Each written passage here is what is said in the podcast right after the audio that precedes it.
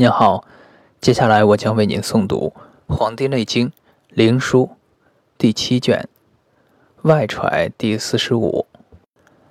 皇帝曰：“余闻九针九篇，余亲受其条，颇得其意。夫九针者，始于一而终于九，然未得其要道也。夫九针者，”小之则无内，大之则无外。深不可为下，高不可为盖。恍惚无穷，流溢无极。余知其合于天道、人事、四时之变也。然余愿杂之毫毛，浑数为一，可乎？岐伯曰：“明乎哉问也！”非独真道焉，夫治国亦然。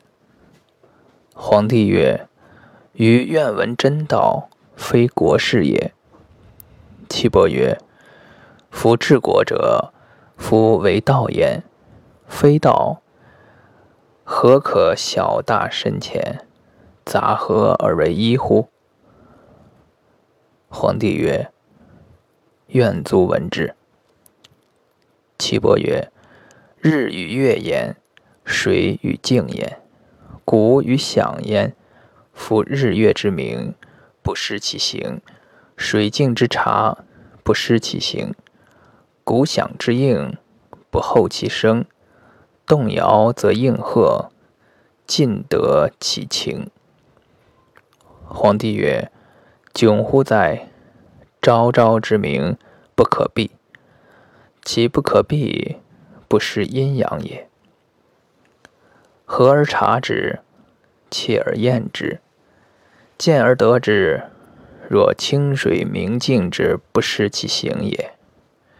五阴不张，五色不明，五脏波荡，若是，则内外相袭。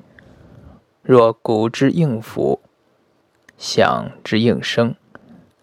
应之四形，故远者似外揣内，近者似内揣外，是谓阴阳之极，天地之概，请藏之，铃兰之势，弗敢使泄也。